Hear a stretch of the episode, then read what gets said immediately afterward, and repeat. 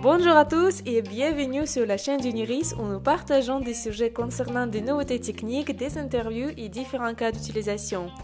Nous débutons une série d'émissions relatives à des actualités techniques, récentes ou passées, pour approfondir certains détails et voir comment Uniris répond à des problèmes déjà existants dans les réseaux décentralisés et blockchain. Aujourd'hui, nous parlerons de l'offre de smart contracts qui propose Uniris pour créer des applications décentralisées. Et c'est pourquoi j'ai invité Samuel, le responsable technique du réseau Uniris. Bonjour. Bonjour. Mais avant de plonger dans les détails techniques, racontez-nous ce que sont les smart contracts et quel rôle ils jouent aujourd'hui. Les smart contracts sont un nouveau concept, mais en fait qui existe déjà euh, même avant euh, les réseaux décentralisés et blockchain. Alors un smart contract, en fait, c'est tout simplement l'équivalent d'un contrat juridique, sauf qu'il n'est régi par aucune, euh, aucune entité, aucune tiers de confiance, aucun cadre euh, légal, qui, ce qui permet en fait de, de mettre des règles pour euh, exécuter une action et que cette action est automatisée via un code. Quand on parle de smart contract, on parle souvent de code is law. le code c'est la loi, c'est-à-dire que le code va régir vraiment l'interaction et rien d'autre à part les règles et les instructions fournies pourront euh, apporter un autre résultat. Euh, par exemple, dans le cas pratique, dans le cas d'un réseau décentralisé comme un réseau blockchain, un smart contract va contenir des règles, des règles bien strictes qui va permettre de définir l'exécution d'opérations en fonction de, certaines conditions. Si ces conditions ne sont pas respectées, en fait, euh, cela ne va pas s'exécuter. Donc c'est tout cela permet d'automatiser certaines tâches et euh, d'avoir une, forte confiance dans le résultat parce que ces règles sont exécutées via un consensus dans un réseau blockchain. Et quand on parle d'automatisation, cela peut faire référence à un autre concept que, que l'on peut connaître, qu'on pourrait associer à une analogie avec euh, la robotique, par exemple. De la même manière qu'un robot a des instructions et permet d'automatiser certaines choses en fonction de certaines conditions. Euh, un smart contract euh, va permettre d'automatiser comme un robot va le faire sur certains comportements et va avoir une certaine intelligence euh, par rapport à cela. C'est-à-dire qu'il va être capable de, de faire des déclenchements en fonction de conditions d'entrée. Donc euh, toutes ces règles en fait vont pouvoir permettre de construire par la suite des applications décentralisées euh, via ces contrats. Et donc euh, ce qui est important c'est que ces règles sont vraiment immutables, c'est-à-dire qu'on ne peut pas les changer, que ça apporte en fait de la confiance sans forcément passer par un tiers, telle compagnie d'assurance, tribunal, entreprise, etc. Donc ça vraiment permet de décentraliser toute l'automatisation de tâches qui impliquent plusieurs acteurs. Euh, peux-tu nous dire quels sont les cas d'utilisation actuels des smart contracts? Euh, L'utilisation de smart contracts commence à se déployer de plus en plus.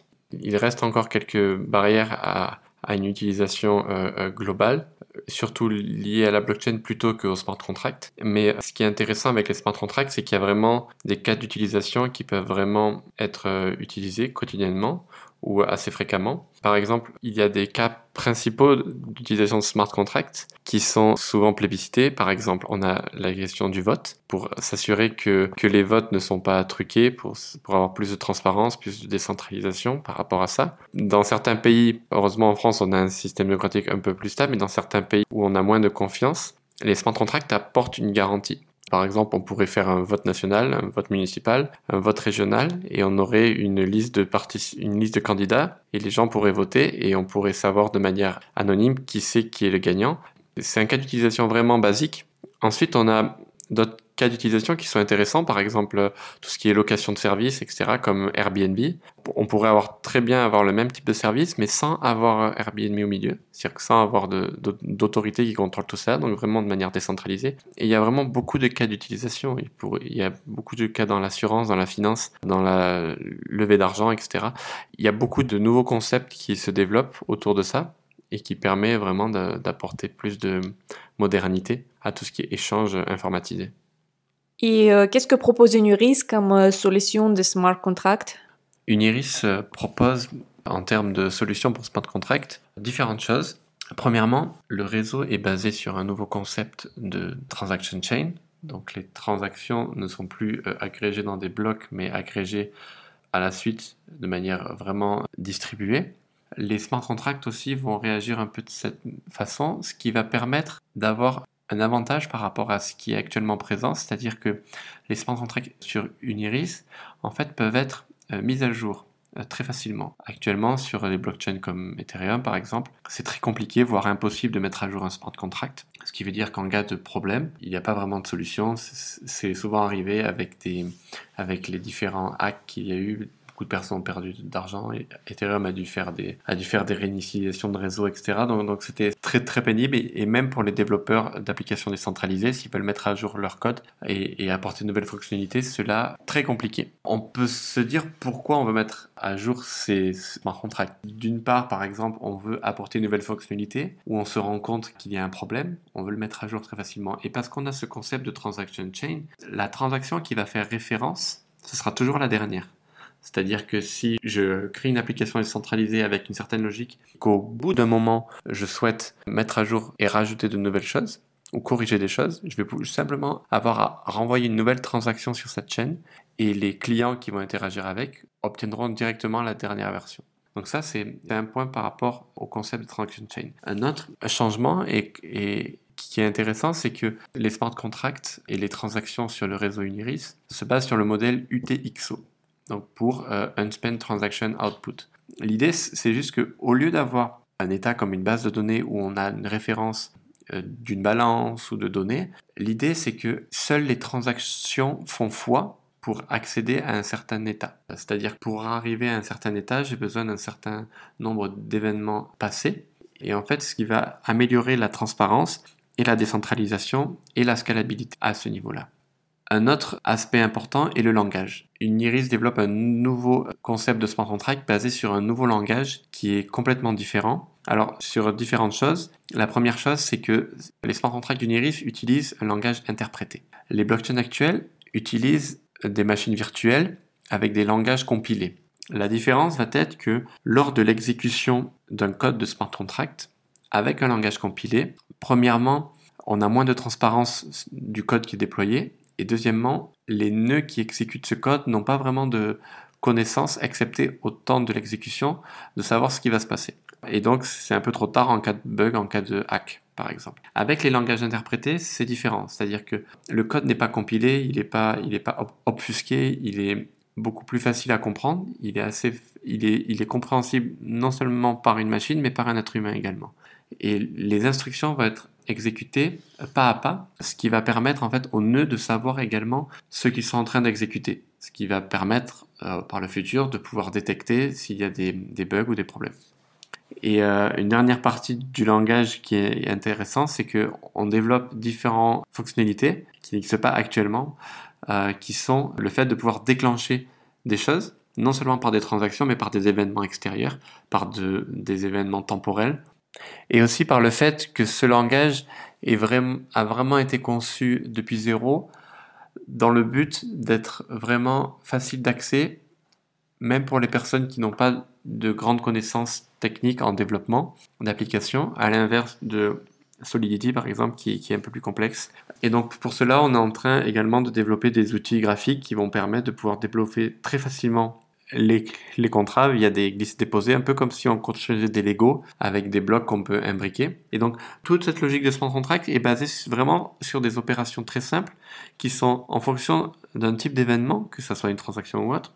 Je veux juste faire des actions qui vont être si quelque chose se passe, alors je vais faire quelque chose et de manière très simple. Donc, on va vraiment limiter le champ d'action à des opérations très simples et très faciles qui ont vraiment plus de valeur que des applications complexes qu'on peut retrouver dans le monde non décentralisé.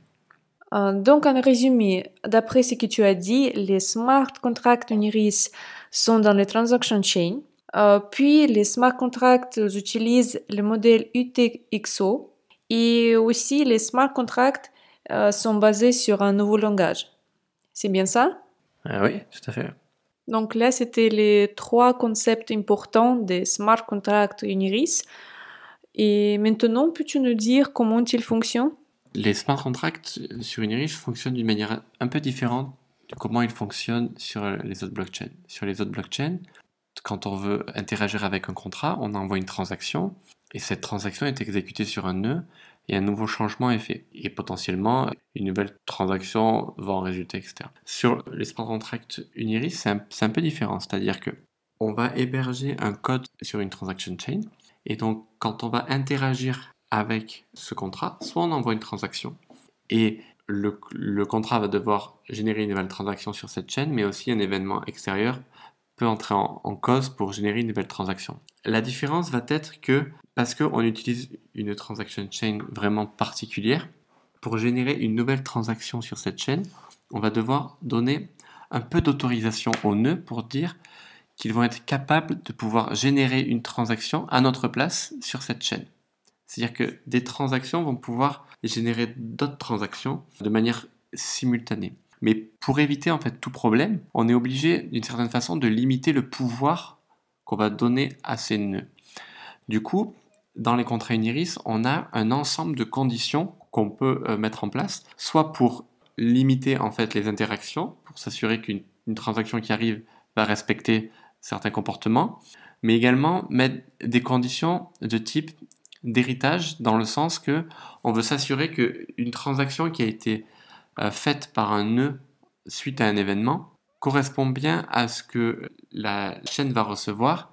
Et donc de cette façon on va s'assurer qu'un un nœud par exemple ne va pas dépenser l'argent qui a cette euh, chaîne ou va pas faire un comportement indésirable. Et donc ça, sont des logiques un peu différentes de ce qui se passe actuellement parce qu'il n'y a pas vraiment de chaîne de contrat. Donc euh, on est obligé voilà, de, fournir type d'autorisation. Et donc en lien avec ces événements et ces actions, on a également un ensemble de conditions qu'on peut euh, demander que ce soit de la provenance d'un appareil, si c'est un appareil biométrique, c'est un appareil logiciel qui va faire une transaction, euh, une condition d'héritage, une condition de validation d'une transaction entrante. Voilà, donc en fait, il y a ces fonctionnements. Donc quand on va concevoir un contrat, on va devoir concevoir un ensemble de conditions qui vont répondre à un ensemble d'événements et ces événements vont permettre de pouvoir exécuter des actions. Je te remercie Samuel pour ces discussions et merci à vous d'avoir écouté cet épisode. Euh, je vous rappelle que les smart contracts d'Uniris seront disponibles en même temps que le mainnet, donc à partir de juin.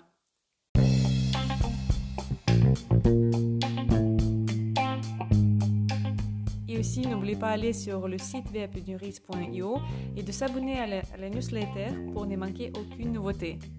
Et si vous écoutez cette émission sur Apple Podcast, merci de la noter pour qu'elle soit visible par le plus grand nombre. À bientôt!